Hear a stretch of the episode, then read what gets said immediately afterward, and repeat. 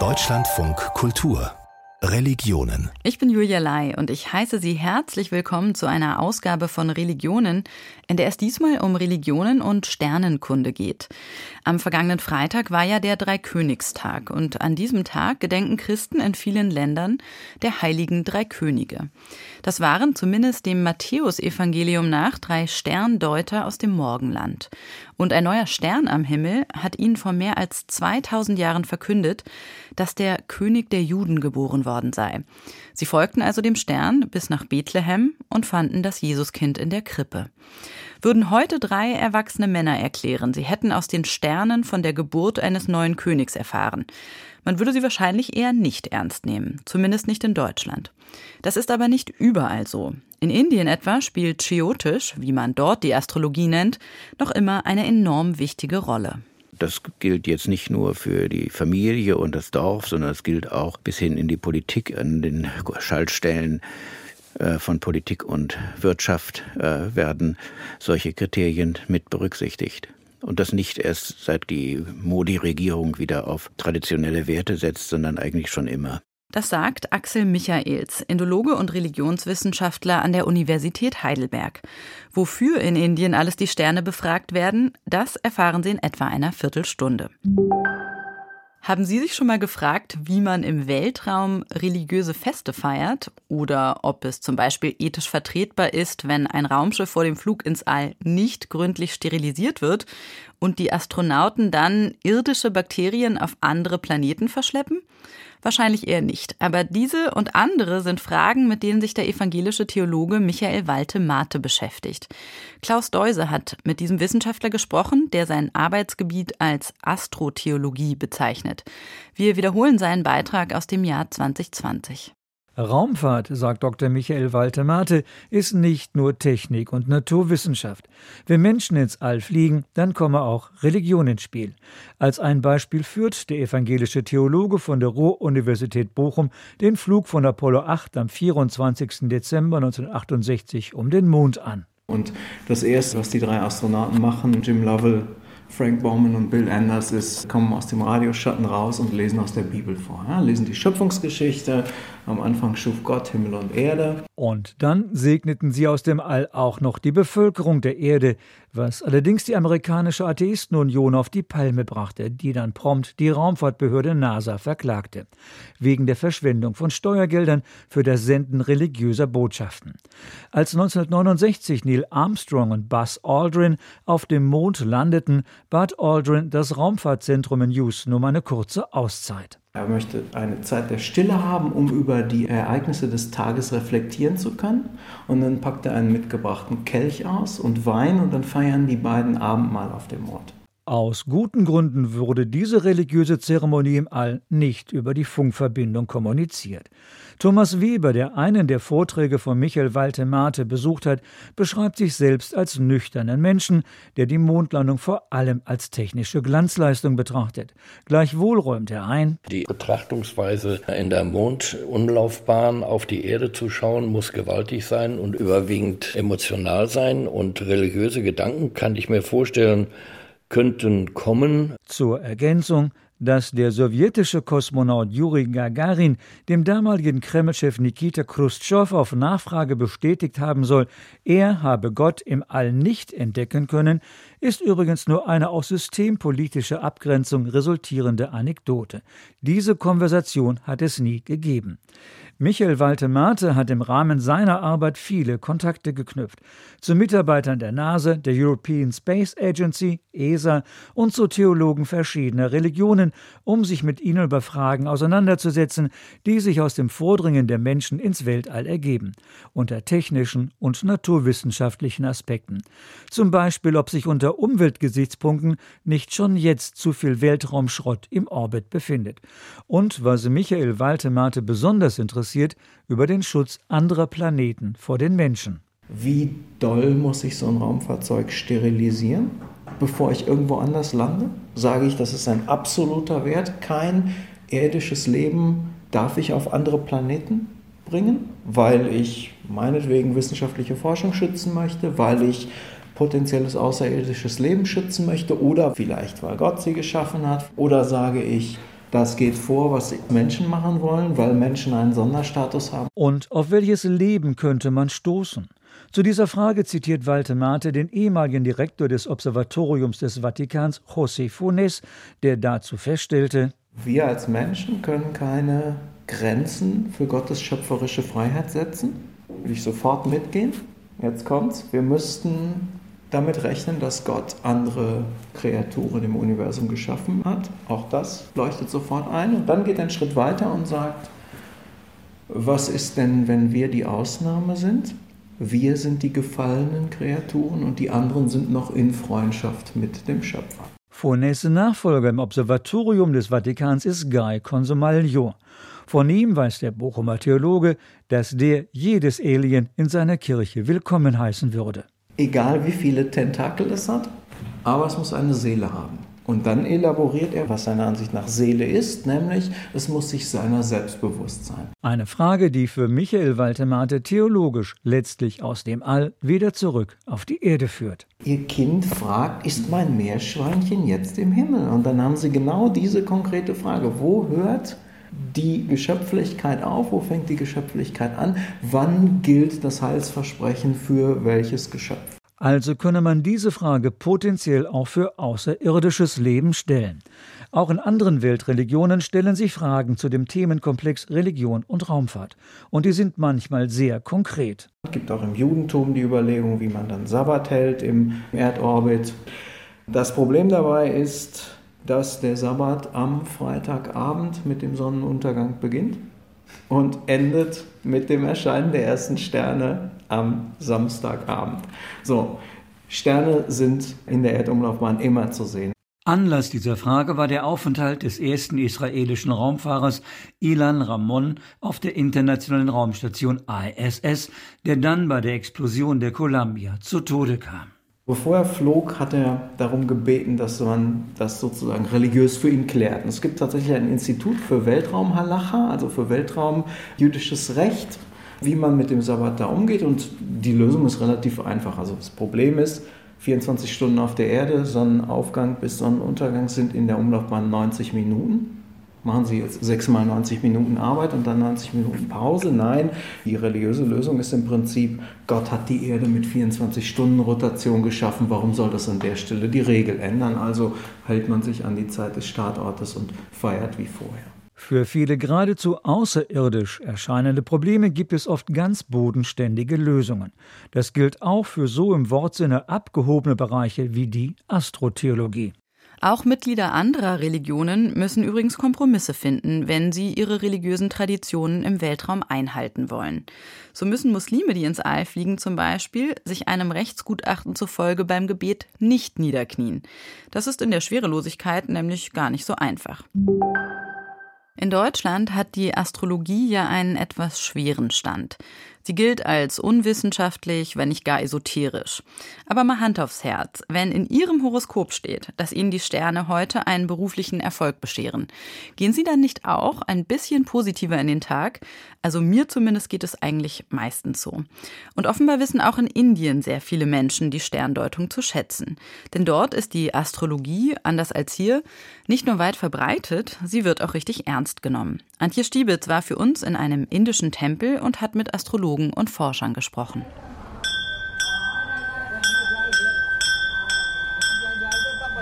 Navi Mumbai, eine Satellitenstadt von Mumbai am Ostufer der Meeresbucht Thane Creek. Der Srivara Siddhi Vinyaka Navagraha Tempel ist dem elefantenköpfigen Gott Ganesha gewidmet. Das Wort Navagraha steht für die neuen Himmelskörper der hinduistischen Astrologie, die hier ebenfalls verehrt werden. Links vom Eingang ist für die neuen Lichter, wie sie in Indien auch genannt werden, ein kleiner Raum eingerichtet. Wer den Schrein betritt, schlägt zunächst eine Glocke.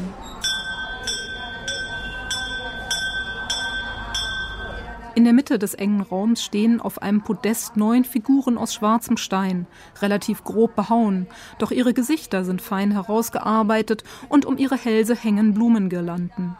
Bei welcher der Figuren es sich um Sonne, Jupiter oder Saturn handelt, verraten die Farben der Stoffe, die die Bildnisse umhüllen. Surya etwa die Sonne trägt Orange. Jupiter, in Indien Brihaspati oder Guru genannt, ist in Blau gekleidet. Neunmal umrunden die Gläubigen die neuen Himmelskörper. Prema, eine mittelalte Frau in einem grünen Sari, hat das Ritual gerade beendet. Sie erklärt, dass jedem Wochentag eine andere Gottheit zugeordnet ist. Today is Friday. We say in Hindi it is Shukravar. Heute ist Freitag. Auf Hindi heißt der Tag Shukrevar. Am Freitag verehren wir Venus. Die Tageszeit zwischen 10.30 Uhr und 12 Uhr nennen wir Rahukal. Und da ist es günstig, die Göttin Durga zu verehren. The goddess Durga. Prema dreht sich um und deutet mit ihrer Hand auf zwei Frauen, die im Zentrum des Tempels auf Plastikstühlen sitzen.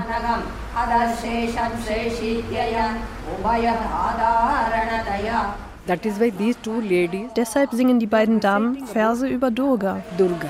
Prima erzählt, dass viele Gläubige ein jährlich erscheinendes Astrologiebuch kaufen, das Auskunft darüber gibt, welche Tage im Kalender glücksverheißend und welche eher ungünstig seien.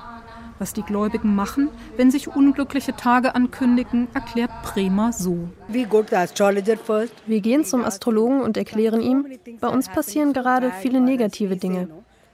Dann wird er uns sagen, dass wir ihm unser Horoskop bringen sollen.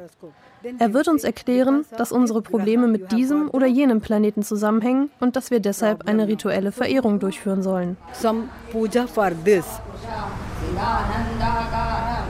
Also in Indien geschieht eigentlich äh, fast nichts äh, Wichtiges, ohne dass ein Astrologe gefragt wird. Axel Michaels ist Indologe und Religionswissenschaftler an der Universität Heidelberg. In seinem Buch Der Hinduismus Geschichte und Gegenwart stellt er fest, dass die Bedeutung der Astrologie für das religiöse Leben der Hindus zu wenig wissenschaftliche Beachtung findet. Er vermutet, das könne mit der komplexen Materie von Chiotisch, wie die indische Astrologie genannt wird, zusammenhängen.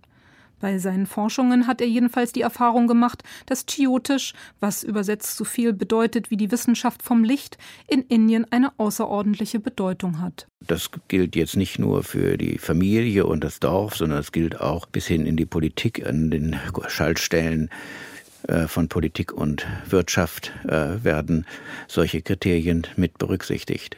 Und das nicht erst seit die Modi-Regierung wieder auf traditionelle Werte setzt, sondern eigentlich schon immer. Jyotisch gilt als eine von sechs Hilfswissenschaften, die zur Durchführung von vedischen Ritualen notwendig sind. Mit Hilfe von Jyotisch wird eine günstige Zeit für eine Unternehmung bestimmt. Deshalb kümmerten sich die frühen indischen Astrologen vor allem darum, günstige Daten für die Durchführung von Opferritualen zu ermitteln. In den indischen Schriften aus dem zweiten Jahrhundert unserer Zeitrechnung lassen sich Einflüsse hellenistischer Astrologie nachweisen. Die Schriften des Mathematikers und Astronoms Aryabhata, der im Jahr 476 geboren wurde, gelten als Grundstein für die indische Astrologie. Axel Michaels erklärt, wie das Leben vieler Hindus bis heute von der alten Hilfswissenschaft geprägt ist. Die Astrologie ist religiös durchsetzt, nicht nur, aber sehr stark und dementsprechend wichtig wird sie für das Leben eines Hindus. Das fängt schon mit der Geburt an. Es wird ein Geburtshoroskop erstellt, das dann auch im weiteren Leben außerordentlich äh, wichtig wird, etwa bei der Heirat. Vor einer möglichen Ehe wird mit Hilfe der Horoskope von Braut und Bräutigam bestimmt, ob die Konstellation günstig ist. Die Sterne sollten ein ausgewogenes Verhältnis anzeigen. Und wenn es das nicht gibt, dann kann durchaus trotz Liebe und allem die Hochzeit daran scheitern. Und so gilt es ebenfalls für wichtige Unternehmungen, die zu einem astrologisch günstigen Zeitpunkt beginnen sollen. Es gilt eigentlich für alle Rituale, wo vorher der Astrologe gefragt wird, wann dieser Zeitpunkt ist. Und äh, dann wird darauf geschaut, dass der Höhepunkt des Rituals genau an diesem Zeitpunkt stattfindet. Das kann dann unter Umständen auch dazu führen, dass beispielsweise ein Hochzeitsritual mitten in der Nacht oder am frühen Morgen durchgeführt wird. Mumbai im Stadtteil Andheri East. Eine kleine Agentur mit dem Namen Ashok S. Sharma. Auf dem Schild ist unter dem Namen das Wort Schicksalsmanagement zu lesen. Ashok Sharma trägt ein orangefarbenes Hemd, keine Strähne seines Haars liegt quer. Die Stifte auf seinem Schreibtisch liegen in Reih und Glied, die vielen Bücher sind millimetergenau in den Regalen angeordnet. Ashok Sharma ist als beratender Astrologe tätig. Auch er spricht sofort von der ganz speziellen Rolle des richtigen Zeitpunktes. Uh, eine Pflanze wächst ja auch nicht irgendwann. Eine Pflanze hat eine spezifische Zeit oder Jahreszeit, in der man sie pflanzt, und dann wächst sie von ganz allein. Genauso ist es mit der Suche nach dem richtigen Zeitpunkt durch die Astrologie, wann ein Gebet oder ein Opferritual abgehalten werden soll. Allein das Wissen um die positive oder negative Qualität einer bestimmten Zeit, erklärt der Astrologe, schärfe unsere Aufmerksamkeit. Jede Zeit bringe eine bestimmte Qualität oder Beschaffenheit mit sich, und zu welchem Ergebnis eine solche Zeit führe, hänge davon ab, wie wir auf sie reagierten. Man muss auf die richtige Art und Weise reagieren und sollte sich gemäß der Hindu-Ethik korrekt verhalten. Man sollte die richtige Lebensweise kennen, damit man den richtigen Weg geht, egal ob in der falschen oder richtigen Atmosphäre. Und fast ein wenig verärgert fügte er hinzu, Astrologie hat nichts damit zu tun, zu wissen, ob man in der Lotterie gewinnen, einen Job bekommen oder heiraten wird. Heutzutage fragen die meisten Menschen danach. Aber dafür ist die Astrologie nicht gemacht. Es geht um dein persönliches Wachstum. But it is not for that. It is for your own growth. Yotish Bharati. Yotish Bharati. Ja, sprechen Sie. Die Anmeldungen beginnen in der ersten Dezemberwoche. Der Kurs startet dann am 7. Januar. Das ist der erste Sonntag des Monats. Die Grundkurse dauern zwei Jahre, die fortgeschrittenen Kurse gehen drei Jahre. Die Astrologieschule Chiotish Parati ist im vierten Stock eines College im Stadtteil Jopati untergebracht. G.B. Forbes, ehemaliger Rektor und heute aktives Mitglied der Schule, sitzt an seinem mit Büchern vollgestelltem Schreibtisch und telefoniert. Auf dem Fensterbrett steht eine goldkristallene Auszeichnung der 2016 Lifetime Achievement Award des Krishnamurti Instituts für Astrologie. GB Forbes legt den Hörer auf und erklärt, Ascendant is the most important thing because it, Der wichtigste Teil in einem Horoskop ist der Aszendent, weil er die Persönlichkeit der Person darstellt. Die Sonne zeigt die Seele an und der Mond den Geist. In gewisser Hinsicht sind Sonne, Aszendent und Mond gleich wichtig, aber wenn man sie einzeln beschreibt, ist der Aszendent am wichtigsten. But if you have to specify them, then um, ascendant is more important. Die Materie ist komplex. Es gibt zwölf Sternzeichen, zwölf Häuser und neun Planeten, die in unendlichen Varianten miteinander kombiniert und aufeinander einwirken können. Das Horoskop eines Menschen soll, wie sein Fingerabdruck, einzigartig sein. Deshalb, so G.B. Forbes, gelte es auch vorsichtig zu sein. Es ist nicht immer einfach, sofort eine Antwort zu geben. Manchmal müssen sehr detaillierte Berechnungen gemacht werden. Planeten, erklärt der Astrologielehrer, wirken niemals nur negativ oder positiv. For example, Jupiter. Von Jupiter beispielsweise wird immer gesagt, dass er ein gütiger Planet ist. In gewisser Weise ist er aber auch boshaft, denn Diabetes wird direkt mit ihm in Zusammenhang gebracht. Diabetes is something which is related directly to Jupiter. Um eine negative Wirkung abzuwenden oder eine positive Wirkung zu verstärken, erklärt G.B. Forbes, verordnen Astrologen Gebete, Rituale und astrologischen Schmuck. Trotz ihres transzendenten und kosmologischen Charakters hat die Astrologie hierzulande keine religiöse Bedeutung. In Indien ist das anders. Dort ist die Astrologie ein Massenphänomen, eine religiöse und kulturelle Praxis, die ein Landwirt oder Schuster genauso in Anspruch nimmt wie ein Bollywood-Star oder der Premierminister. Dass wir heute so strikt zwischen Sternenforschung und Sternendeutung trennen, das war nicht immer so. In der Blütezeit des Islams zum Beispiel beschäftigten sich viele Gelehrte mit beidem. Damit, wie sich die Sterne und Planeten am Himmel bewegen und damit, was das für Auswirkungen auf das menschliche Leben haben könnte. Warum alles Himmlische für die Muslime so wichtig war und welche Instrumente sie für ihre Messungen nutzten, darüber kann ich jetzt mit Petra Schmiedel sprechen. Sie ist Expertin für Wissenschaftsgeschichte und forscht an der Universität Erlangen. Frau Schmiedel, heutzutage gibt es ja allerlei hochentwickelte Technologien, mit denen Menschen den Weltraum vermessen, fotografieren, studieren können. Wie war das denn in der islamischen Hochzeit, also sagen wir mal zwischen dem 8. und dem 14. oder 15. Jahrhundert unserer Zeitrechnung? Mit welchen Geräten hat man da den Himmel vermessen? Es gibt verschiedene Geräte, die in der Zeit benutzt wurden. Es gab Observatorien mit verschiedenen fest installierten Instrumenten. Aber es gab auch handliche, transportable Instrumente, wie beispielsweise Quadranten oder Astrolabien, die man benutzen konnte, um Sternpositionen zu bestimmen, dann zur Zeitmessung. Weitere Instrumente sind Sonnenuhren, nicht ganz bei der Astronomie, aber dazugehörig Wasseruhren und ähnliches. Sie haben jetzt im Eingang schon die Quadranten und die Astrolabien erwähnt. Was kann ich mir denn darunter vorstellen, mal so ganz konkret geschildert? Vielleicht sind ähm, die Astrolabien, obwohl es sehr komplexe Instrumente sind, da die interessanteren Kandidaten, zu, um sie zu erklären. Ein Kollege von mir hat einmal eins seiner Bücher genannt, Den Himmel in der Hand. Und es beschreibt ganz gut, was ein Astrolab ist. Es bildet nämlich unsere dreidimensionale Welt, das Universum, in einem zweidimensionalen Modell ab. Ich habe also ein Himmelsmodell in der Hand und kann es für verschiedene astronomische, aber auch astrologische Aufgaben nutzen.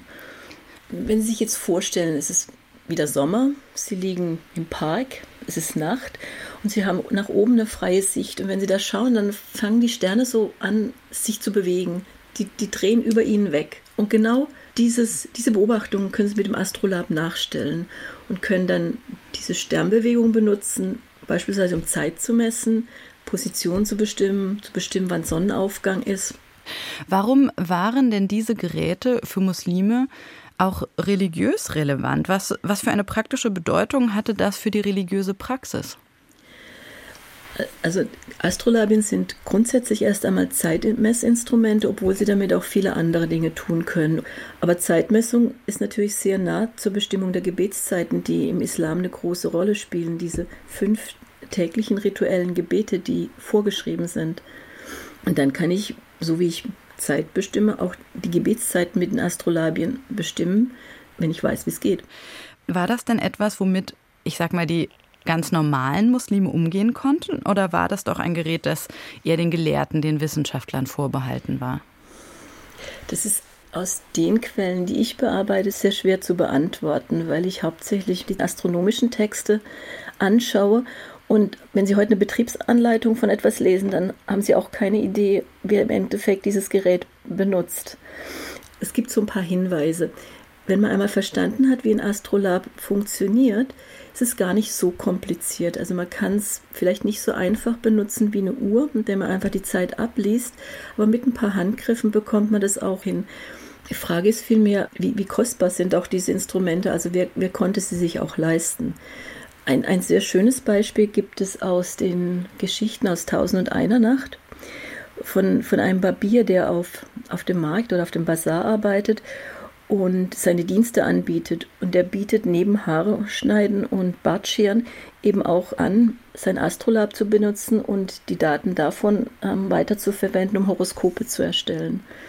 Also eine ganze Reihe an Tätigkeiten, die man da sozusagen miteinander verbunden hat. Mir ist aber wichtig, doch nochmal auch kurz darüber zu sprechen, warum eigentlich die Astronomie auch jenseits der Astrolabien für Muslime so wichtig war.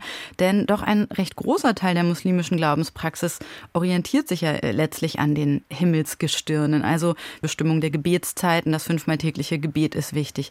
Die Ausrichtung nach Mekka, also zu wissen, in welche Richtung man betet, ist, ist besonders wichtig. Aber wichtig ist ja zum Beispiel auch, ähm, den Beginn eines neuen Monats bestimmen zu können, weil ja bestimmte Monate auch mit bestimmten religiösen Praktiken verbunden sind, zum Beispiel das Fasten im Ramadan.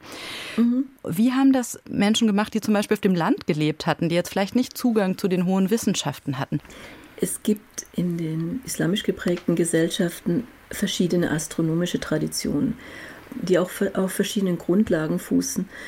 Kalender Klar, ich kann Tabellen erstellen, um zu berechnen, wann die Neumondsichel wieder sichtbar sein wird. Ich kann diese Tabellen benutzen, aber ich kann es auch schlicht und ergreifend beobachten. Da müssen wir vielleicht ähm, kurz dazu sagen, dass sich das islamische Jahr nach dem Mond richtete. Der islamische Kalender ist ein Mondkalender. Der orientiert sich eben an den Mondphasen, sodass der, der erste Tag eines Monats immer Neumond ist. Und da gibt es verschiedene Methoden, einfach diesen Monatsanfang zu bestimmen. Und es ist halt wieder relevant, weil der Fastenmonat ist eine vorgeschriebene Zeit und diese Zeit muss eingehalten werden. Und dann hängt es von den Personen ab. Aber wir haben ja auch die Moscheen, die dann wiederum die Gebetszeiten angeben. Und gerade ab dem 14. Jahrhundert dann auch wirklich Fachleute in den Moscheen, die die Zeiten bestimmen und dann auch verkünden. Heute unterscheidet man ja zumindest in Europa doch recht deutlich zwischen Astronomie, also der Erforschung und Beobachtung der Himmelskörper, und der Astrologie, also der Deutung auch dessen, was das für das menschliche Leben bedeutet. Gab es diese Trennung so denn auch schon bei muslimischen Wissenschaftlern? Ja, also die Trennung an sich ist bekannt. Man darf aber nie vergessen, dass wir hier von einem sehr großen Zeitraum sprechen und auch von einem großen geografischen Gebiet, so dass es schwierig ist, ganz allgemein Aussagen zu machen. Ein Beispiel. Ptolemaios, der griechische Astronom, der im zweiten Jahrhundert gelebt hat, der hat zwei Bücher geschrieben. Den Tetrabiblos und den Almagest, neben kleineren Schriften. Und der Almagest ist im Prinzip ein astronomisches Grundlagenwerk, das über Jahrhunderte die Astronomie in islamisch geprägten Gesellschaften, sondern dann auch in Europa beeinflusst hat. Der Tetrabiblos wiederum ist eine Einführung in die Astrologie. Also er nimmt da ganz klar diese Trennung vor und die Trennung ist auch bekannt. Aber es gibt im Arabischen mehrere Begriffe für Astronomie, Astrologie, aber auch so etwas, was man vielleicht Sternkunde nennen kann, wo beides zusammenfließt. Wenn wir jetzt mal bei der Astrologie, also der Sterndeutung bleiben, muss man sich das so vorstellen wie heutzutage, dass, dass man so zum Beispiel Horoskope erstellt hat oder versucht hat, die Zukunft vorauszusagen oder ob die Sterne gerade günstig stehen für etwas oder wofür wurde das benutzt? Also es gibt diese Horoskopastrologie, wie wir sie auch heute von Astrologen kennen, die zum Beispiel ihre Dienste im Internet anbieten, wo ich zum Beispiel ein Geburtshoroskop erstellen lassen kann, um Prognosen zu erstellen über den Charakter des Neugeborenen und, und vieles weitere. Es gibt aber auch wesentlich einfachere Verfahren, die beispielsweise Vorhersagen koppeln an die Tageszeit, also die Uhrzeit dass zum Beispiel in der ersten Stunde eines Tages eine gewisse Tätigkeit günstig ist zu verrichten, eine andere ungünstig. Nur als Beispiel, es sei günstig zu verreisen, aber weniger günstig, sich die Nägel zu schneiden. Es sei günstig, dies und jenes zu essen, aber vielleicht nicht in den Krieg zu ziehen. Es gibt beispielsweise Tabellen für den Aderlass, mhm. die in Abhängigkeit von der Mondposition, also bin ich bei Neumond, bei Vollmond oder Abnehmend entsprechende Prognosen für ähm, Entwicklungen von Krankheiten bereitstellen. Wie hat sich das damals verhalten, diese Form von Astrologie und Sternendeutung zur religiösen Gelehrsamkeit? Also ging das miteinander einher? Hat man das religiös gut geheißen oder gab es da vielleicht sogar religiöse Opposition dagegen? Ich würde sagen, man findet so gut wie alles von kompletter Ablehnung bis hin zu kompletter Zustimmung, abhängig beispielsweise, ähm, ob es um sunnitische oder schiitische Gelehrte geht. Und da spielen aber auch viele Faktoren mit rein, die nicht unbedingt eine direkte Ablehnung der Astrologie betreffen, sondern es können politische Gründe mit reinspielen, es können Gründe mit reinspielen, dass die Astrologie beispielsweise den griechischen, den antiken äh, Wissenschaften zugeordnet wird und diese komplett abgelehnt werden das ist ein sehr, sehr komplexes und großes Feld. Es gibt sogar, ähm, wenn ich mich recht erinnere, Abu Masha, einer von den ganz großen Astrologen, der lehnt Teilbereiche der Astrologie ab, weil er sagt, die seien zu ungenau. Also das Verhältnis muslimischer Gelehrter zur Astrologie, das reichte von kompletter Akzeptanz bis zu kompletter Ablehnung, sagt Petra Schmiedel. Sie ist Wissenschaftshistorikerin und forscht zu muslimischer Astronomie und Astrologie an der Universität Erlangen. Ganz herzlichen Dank. Vor mehr als 500 Jahren entstand in Rostock ein technisches Meisterwerk, das die Menschen bis heute fasziniert. Eine astronomische Uhr, die neben der Uhrzeit auch die Bewegung von Sternen und Planeten anzeigt. Doch nicht nur in Rostock, auch in einigen anderen Städten im Ostseeraum kann man bis heute solche astronomischen Uhren bestaunen. Sie sind in Kirchen verbaut und zwar meist hinter dem Altarraum am sogenannten Chorscheitelpunkt. Warum gerade dort? Das erfahren Sie in dieser Wiederholung eines Beitrags von Peter Kaiser. Seit mehr als 500 Jahren zeigt die große astronomische Uhr in der Rostocker St. Marienkirche nicht nur die Zeit an, so wie jetzt die volle Stunde. Zugleich kann der Betrachter auch die Bewegung der Sonne und des Mondes verfolgen, sowie der Kalendermonate. Nachvollziehbar sind auch die Bewegungen der sogenannten sieben ptolemäischen Wandelsterne Sonne, Mond, Merkur, Venus, Mars, Jupiter und Saturn. Im Mittelalter stellte man sich vor, dass diese sieben Sterne um die Erde rotieren.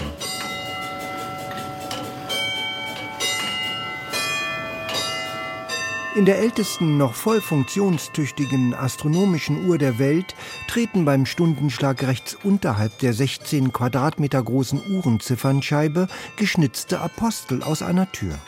Sie umrunden Christus, der als Erlöser der Welt oberhalb des Ziffernblattes steht lassen sich von ihm segnen und verschwinden dann durch eine kleine Tür links wieder. Ich halte derartige Uhren für das Hightech des Mittelalters. In ihnen fließt an wissenschaftlich-astronomischer und mathematischer Erkenntnis, an handwerklichem Spitzenkönnen von Uhrenbauern, von Künstlern, die die äußere Gestaltung bewältigten, so viel zusammen.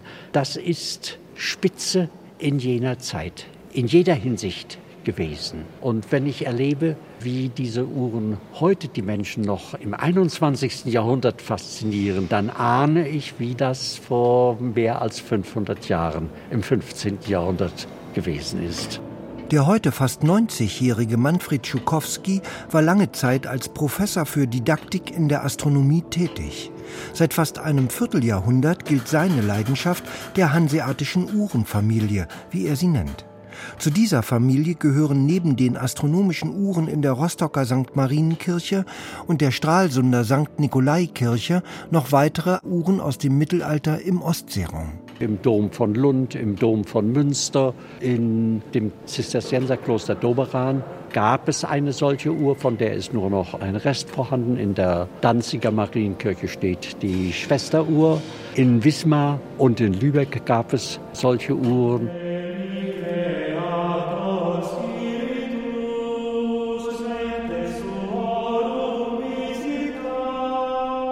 Aufgestellt wurden die Monumentaluhren, wie die astronomischen Uhren auch genannt wurden, meist im Umgang hinter dem Altarraum. Denn die gotische Architektur vor 500 Jahren bot viel Gestaltungsmöglichkeiten und Raum für derartige Objekte.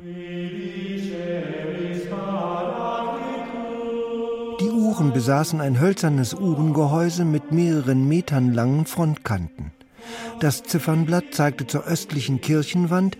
Unterhalb der Ziffernblattfront befinden sich bei diesen Uhren oft hölzerne Säulen, zwischen denen eine drehende Datumsscheibe angebracht ist. Dazu kommen noch Apostel-Rundumgänge. Die Uhr in der Rostocker St. Marienkirche ist ein original erhaltenes Bauwerk aus dem Jahr 1472. Sie hatte einen praktischen Zweck, die Uhrzeit für die ganze Stadt anzugeben, denn auf dem Turm befindet sich eine Glocke die die Stunden schlug. Sie gab mit ihrer Kalenderscheibe wichtige Daten, die für das tägliche Leben in der Stadt und für das kirchliche Leben der Gemeinde wichtig waren. Aber sie verkörpert auch biblische Geschichte in ihrer ganzen Gestaltung. Ganz oben Gott in Gestalt von Christus mit den Aposteln. Er steht über der Zeit und dem Kosmos, der auf der darunterliegenden Scheibe angezeigt wird. Und über den Menschen und der Erde, die ganz unten auf dem Boden stehen. Hier ist also ein Stück Schöpfungsgeschichte dargestellt. Doch die Uhren in den Kirchen Rostocks, Stralsunds und anderswo hatten auch einen ganz profanen, alltäglichen Zweck, sagt Pfarrer Hans-Georg Neumann von der St. Nikolaikirche in Stralsund. Diese Uhren sind ja in diese Kirchen gekommen, weil diese Kirchen der öffentliche Ort schlechthin waren. Hier wurden große Delegationen empfangen, hier fanden die Ratsversammlungen statt, hier wurden die Gesetze verkündet und traten damit in Kraft. Und das waren natürlich dann klimatisch geschützt Räume, die prädestiniert waren für die Aufstellung dieser Uhren, die natürlich auch einem großen Repräsentationswunsch entsprachen.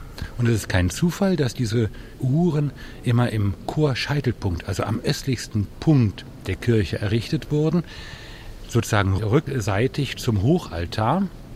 Denn dieser Chorscheitelpunkt, das war auch immer der Ort, wo die vornehmste und einflussreichste Zunft ihre Kapelle hatte. Und wenn die sozusagen aus ihrer Kapelle dann heraustrat, hatten sie den Blick auf diese großartige Uhr. Dann öffnet Pfarrer Neumann die Tür zum Uhrwerkskasten seiner astronomischen Uhr aus dem Jahr 1394, eine Arbeit des berühmten Uhrenbauers Nikolaus Lilienfeld. Tritt man in den kleinen, muffigen Raum ein, so ist es hier sehr ruhig. Ganz anders als in der Rostocker Uhr, wo sich alles klingend dreht, hebt und senkt. Seit mehr als 500 Jahren steht die astronomische Uhr in der Stralsunder St. Nikolaikirche. Doch warum wird sie nicht, wie in Rostock, restauriert? Wir haben hier eben die besondere Situation, dass wir noch das mittelalterliche Uhrwerk direkt am Ort haben. Wenn jetzt die Uhr in Gang gesetzt würde, könnte ich Ihnen garantieren, nach etwa 50 oder 100 Jahren würde das erste Zahnrad zerbrechen. Wir müssten es auswechseln. Und Sie können sich ausrechnen, bei sieben Zahnrädern, wie lange es dauert, bis wir eben eine völlig neue Uhr dahinter haben und nicht mehr das original mittelalterliche Uhrwerk. Im wenige Kilometer von Rostock und Stralsund entfernten Bad Doberan gibt es eine weitere astronomische Uhr, ebenfalls von Nikolaus Lilienfeld erbaut, allerdings. Heute ist nur noch das Ziffernblatt der Uhr da. Die frühe Zerstörung, die belegt ist, ist aber schon im Dreißigjährigen Krieg passiert. Es wird berichtet, dass es ein Kalendarium gab und einen Apostelumgang. Und die Apostel, man weiß das nicht so ganz genau, Silberfiguren vermutlich, die einen stündlichen Umgang bildeten, die sollen im Dreißigjährigen Krieg gestohlen worden sein von den kaiserlichen Truppen. Die unter dem Kommando des Oberbefehlshabers Wallenstein standen. Bedauernd zuckt Martin Haider, Küster am Bad Doberaner Münster, mit den Schultern. Die große astronomische Uhr hier hatte ebenso wie die in Rostock und Stralsund drei große Zeiger, den Sonnen- und Stundenzeiger, den Mondzeiger und die Sphäre der Tierkreiszeichen. Doch anders als in Rostock und Stralsund fand hier kein städtisches Leben statt. Der Doberaner Münster war bis zum 16. Jahrhundert die Klosterkirche des Zisterzienserordens Doberan. Der gesamte Tagesablauf der Mönche richtete sich nach dieser Uhr und die Stundengebete der Mönche sagen uns auch etwas vom Tagesablauf, denn sie sind nach den lateinischen Ziffern, also den Stunden der Zeit, abgeleitet. So fand zum Beispiel die Prim nicht nachts um eins statt, prim die erste Stunde des Tages, sondern das war eben nach der temporären Zeitrechnung morgens die erste Stunde bei Tageslicht. Vielleicht morgens um sechs, je nachdem, welche Jahreszeit das war. Heute lässt nur noch das Ziffernblatt etwas von der einstigen Pracht dieser Uhr erahnen. Das Uhrwerk wurde 1830 vernichtet. Große Kreise füllen die Fläche außer den vier Ecken. Das sind dann diese Zwicke, die bleiben. Und dort werden Astronomen gezeigt und Herrscher, die irgendwie etwas mit Astronomie oder Astrologie zu tun haben, zum Beispiel Ptolemäus oder König Alphons X. von Kastilien. Und das gesamte Ziffernblatt hat eine Höhe von ungefähr 3,70 Meter und eine Breite von ca. 3,20 Meter. Hat man mehrere Uhren der hanseatischen Uhrenfamilie gesehen, zieht es den Betrachter fast automatisch zur einzigen noch funktionstüchtigen Uhr in Rostock zurück. Steht man dann wieder vor ihr, ist vielleicht nicht die angezeigte Zeit das Wichtigste, sondern die vergangene, die Zeit der Kirchen. Und die kirchliche Zeit, meint Christoph Markschies, Professor für Kirchengeschichte an der Berliner Humboldt-Universität, geht über die Mechanik hinaus. An verschiedenen Kanzeln gibt es noch die Stundengläser, die ja nicht nur den Prediger daran erinnern sollen, im 18. Jahrhundert nach einer Stunde sollte tendenziell Schluss der Predigt sein, sondern auch Menschen daran erinnern, alles steht unter dem Gesetz der Zeit, wir alle werden einmal sterben müssen. Ähm, das ist eine Pädagogik, die uns daran erinnern soll, dass keine Minute angesichts dieses Endes beliebig ist, sondern alle Minuten geführt werden sollen. Jetzt verwende ich eine Formulierung von Martin Luther, so dass man einmal getrost sterben kann. Das sind ganz schön viele Funktionen für ein einziges Instrument, oder? Die Uhrzeit und den Stand der Planeten anzeigen, biblische Geschichten abbilden, den eigenen Wohlstand darstellen und dann auch noch den Menschen an seine Sterblichkeit erinnern. Wenn ich jetzt überlege, was dem heute entsprechen könnte, dann fällt mir eigentlich nur das Smartphone ein. Sie hörten Deutschlandfunk Kultur mit Geschichten dazu, inwiefern die Sterne schon immer religiöses Denken im Menschen inspiriert haben und bis heute inspirieren. Unsere Sendung Religionen gibt es jeden Sonntagnachmittag zwischen zwei und drei im Radio. Und wenn Sie noch mehr aus der Welt der Religionen hören wollen, dann empfehle ich Ihnen Tag für Tag im Deutschlandfunk. Die Corona-Pandemie hat meines Erachtens eine Grenzsituation unseres Menschseins gestiftet und uns mit der Fraglichkeit unseres Menschseins zunächst mal konfrontiert. Tag für Tag das Magazin über die religiösen, ethischen und anderen Zusammenhänge des Weltgeschehens. Die Gerechtigkeit ist der Glaube eines Staates und Ungerechtigkeit ist sein Unglaube. Montag bis Freitag um 9.35 Uhr im Deutschlandfunk. Und jederzeit in der App DLF Audiothek. Theologisch gesprochen, was da Priester gemacht haben, ist Verrat am eigenen Glauben.